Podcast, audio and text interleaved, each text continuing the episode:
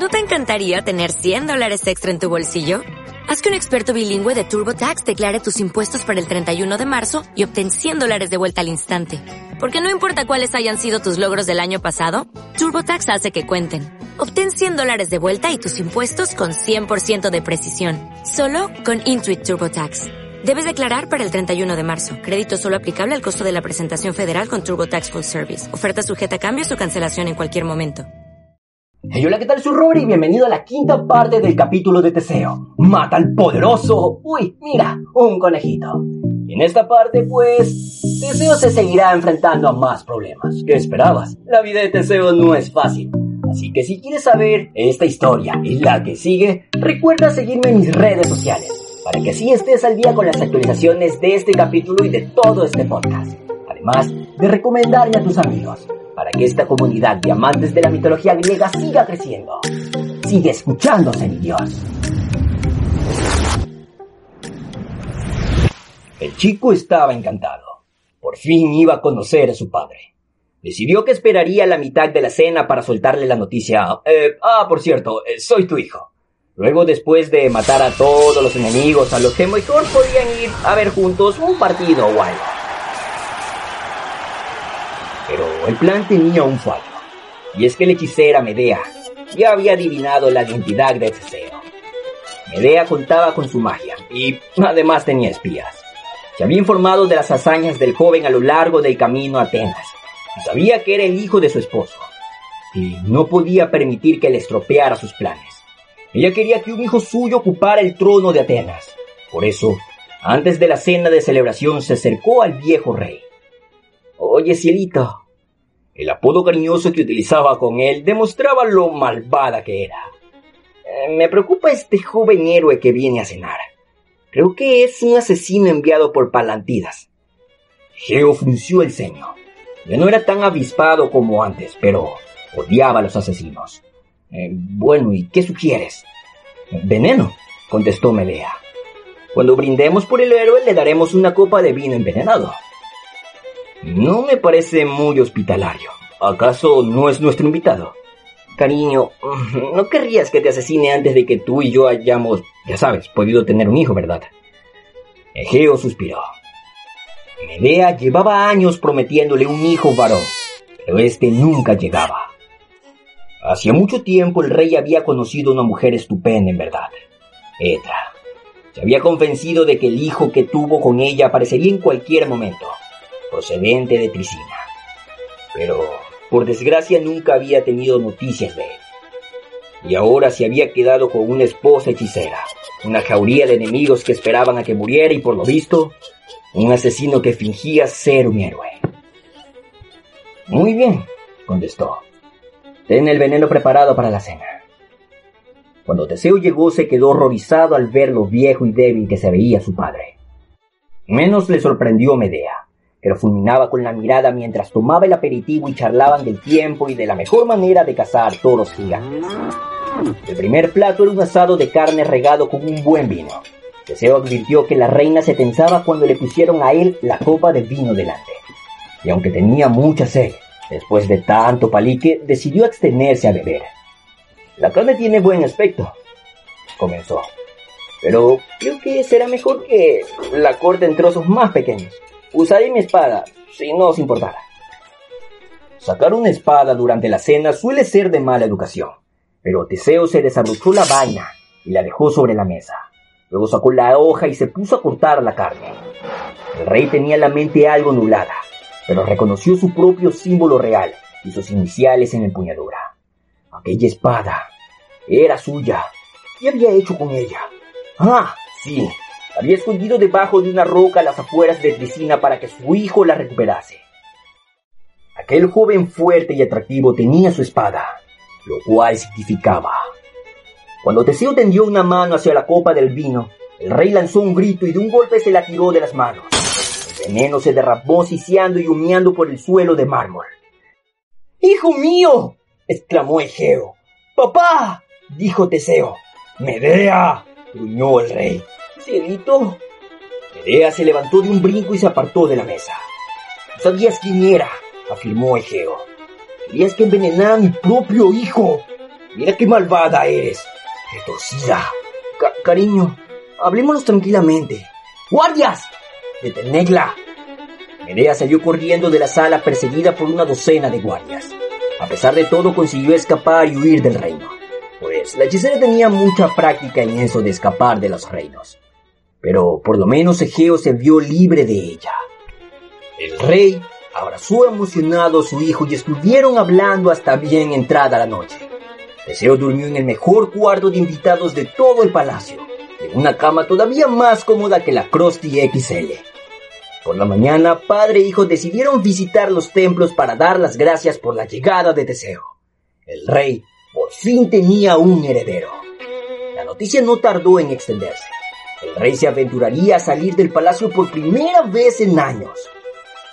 Los 50 palántidas pensaron que más les valía hacer algo entonces que se les presentaba la oportunidad. Reunieron todas sus bandas y se dividieron en dos ejércitos. El plan era esperar a que el rey, Teseo y los guardias estuvieran a medio camino de los templos.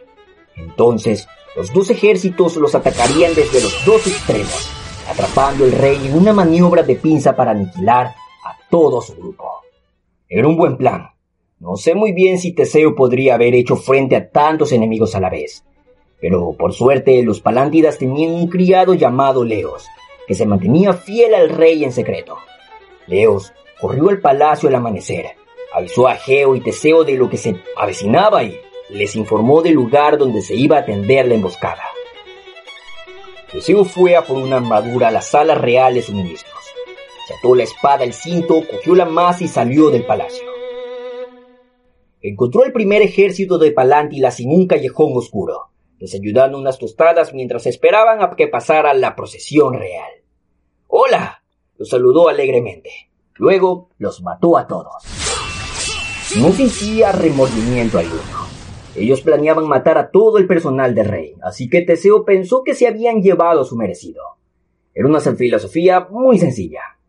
A continuación recorrió la ciudad, con sus preciosas sandalias ahora salpicadas de sangre y de mermelada, hasta que encontró al segundo ejército de palántidas, que estaban haciendo cola en Starbucks, ya muy impacientes para que le sirviesen su café con aroma a calabaza. ¡Hola! Teseo acortó la cola matándolos a todos. Luego pidió un cappuccino doble con extra de espuma y regresó al palacio. Después de eso, el rey ya no tuvo problemas en llevar a su séquito a los templos. Dio gracias a los dioses por el hijo tan extremadamente violento que tenía. Todo el mundo en Atenas pasó un día estupendo, libre de las bandas de Palántidas por primera vez en décadas. Detalle curioso, ¿os acordáis de aquel tal Leos que traicionó a los hijos de Palas? Pues se ve que la gente de su ciudad, Pagini, todavía no soporta oír la palabra Leo, pues les ponen ese nombre a sus hijos y se considera mala suerte nacer bajo ese signo del zodiaco. Eh, yo tengo un amigo que se llama Leo y a quien le encantaría esta historia, pero estoy seguro que iría a Pallín y se presentaría 50 veces al día solo para ver cómo reacciona la gente. Eh, es algo que haría Leo. En fin, Teseo había tachado ya muchas cosas de su lista. Había matado al toro de maratón. Había echado a la malvada reina hechicera.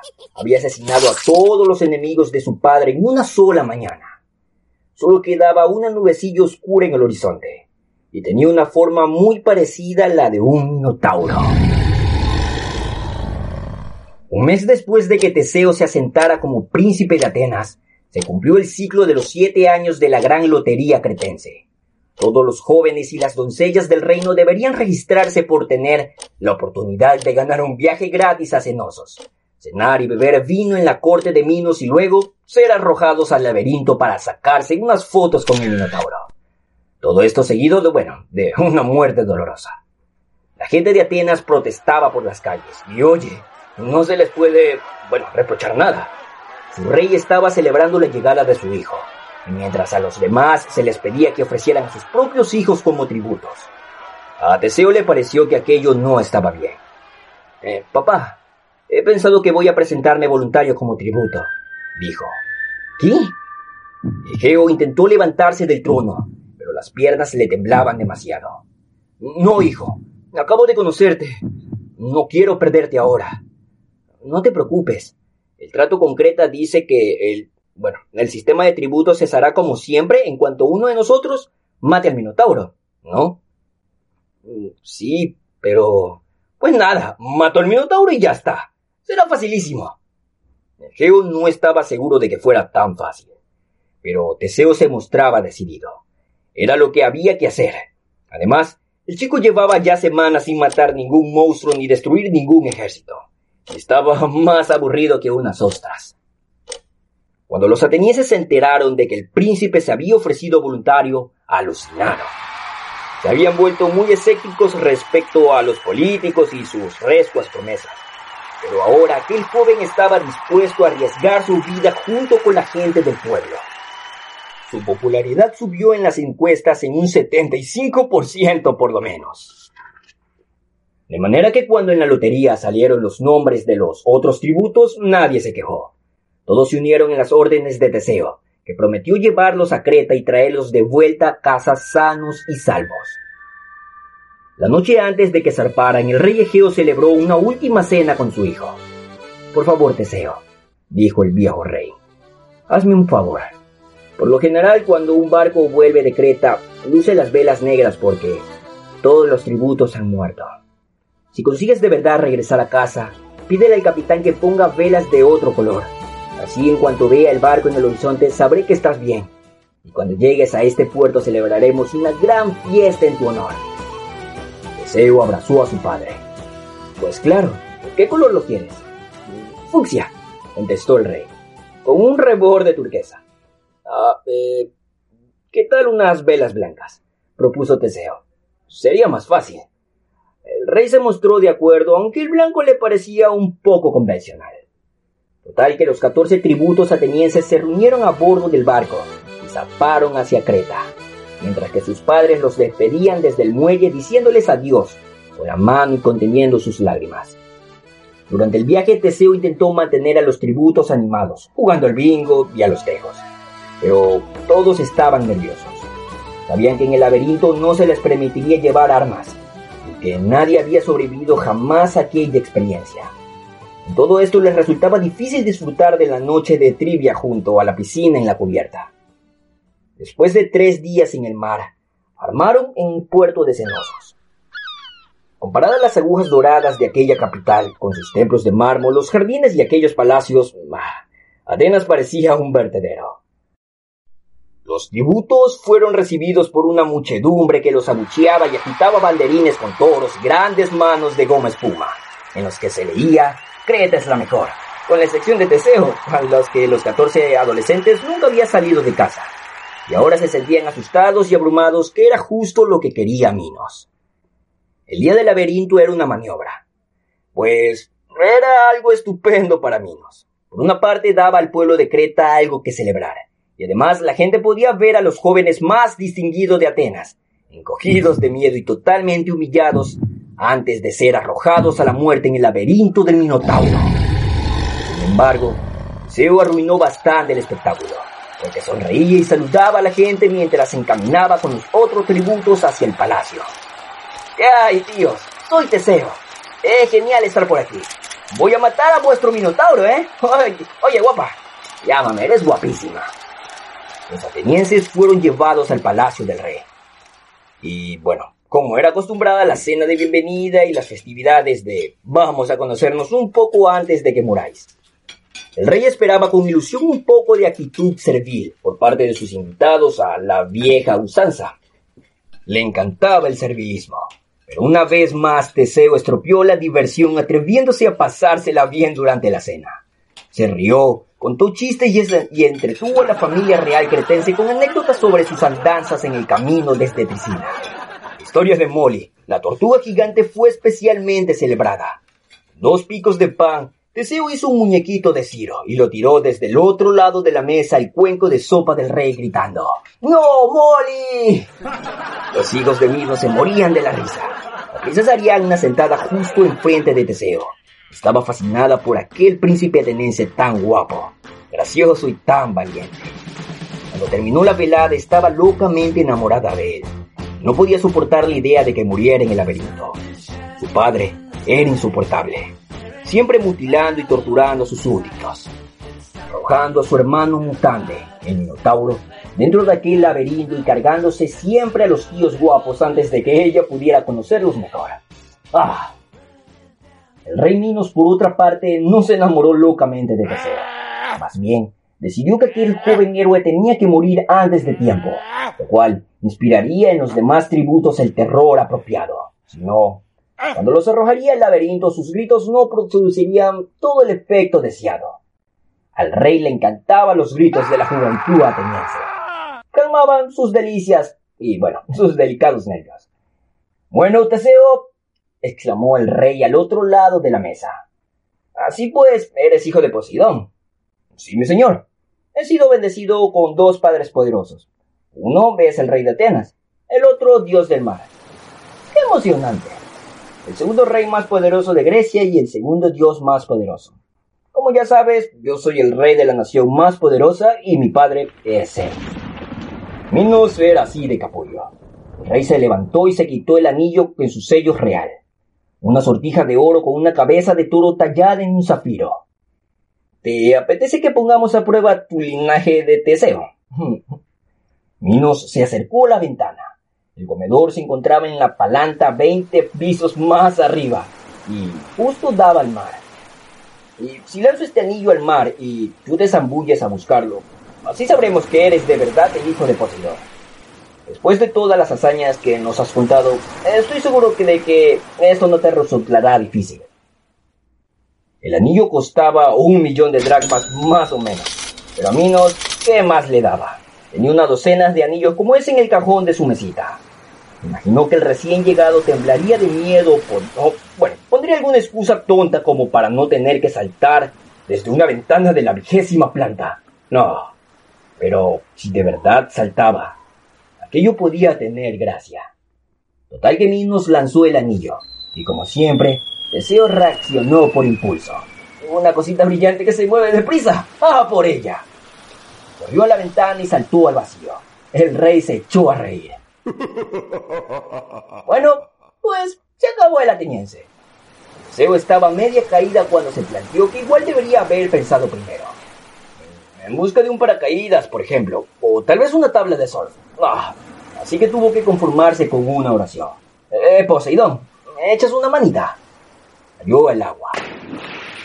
Golpe debería haberlo matado al instante, pero en lugar de eso se deslizó fácilmente hacia las profundidades. La corriente se lo llevó hasta el fondo del mar, y allí atisbó el brillo de oro en la arena y recuperó el anillo del rey Minos. Entonces dio una patada en el agua para impulsarse y subió a la superficie. Ni siquiera le faltaba el aliento. Ah, gracias, papá. Las olas lo llevaron hasta la orilla.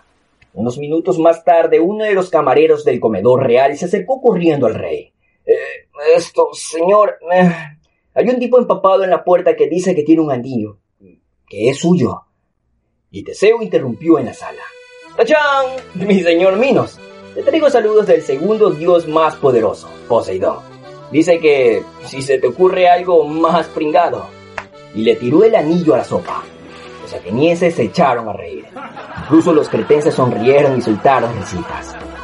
El rey Minos intentó mantener la serenidad, pero no le fue nada fácil. Parecía que iba a estallarle la vena de la frente. Se acabó la cena, declaró levantándose. Que durmáis bien, tributos. Mañana os enfrentaréis al Minotauro. Y aquí nuestro gallardo amigo Teseo tendrá el honor de morir. Digo, ah, quise decir, de entrar primero.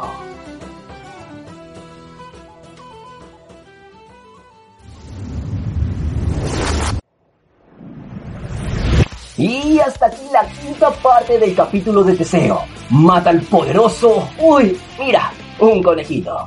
Y bueno, Teseo se la vio muy difícil. Pero Teseo se la va a ver más complicado ahora que se enfrentará al poderoso Minotauro. Lo sabrás en la siguiente parte de esta historia. Así que te recomiendo seguirme en mis redes sociales como Robert para que así estés al día con las actualizaciones de este capítulo y de todo este podcast. Además, de recomendarme a tus amigos para que esta comunidad de amantes de la mitología griega siga creciendo. Sigue escuchándose, mi Dios.